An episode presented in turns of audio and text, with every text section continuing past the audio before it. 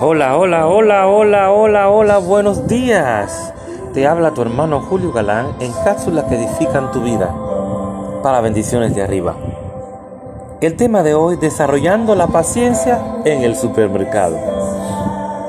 Contrario a todo lo que pueda pensar, usted no tiene por qué esperar una gran prueba para desarrollar la paciencia.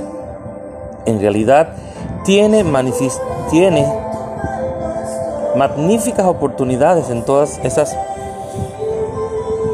pequeñas, pero a la vez irritantes situaciones que enfrenta a diario.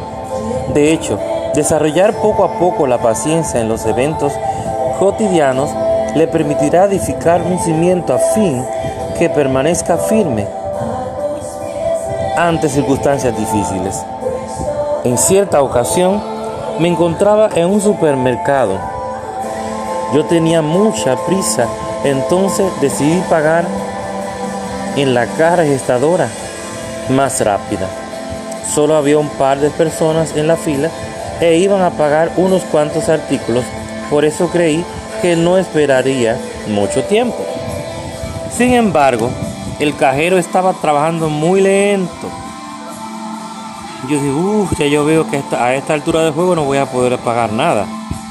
Y mientras mi frustración aumentaba, pensé, debería colocar un rótulo donde diga fila para transacciones lentas. Pero,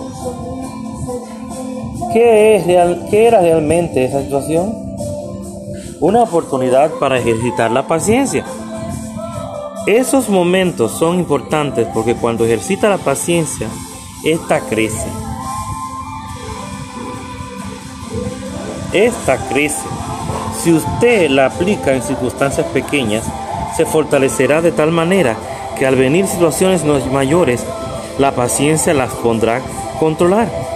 Cada fruto del Espíritu crece en usted mientras lo ejercita. Recuerde eso la próxima vez que un pequeño enojo esté a punto de hacerle pues, perder el control, de estallar.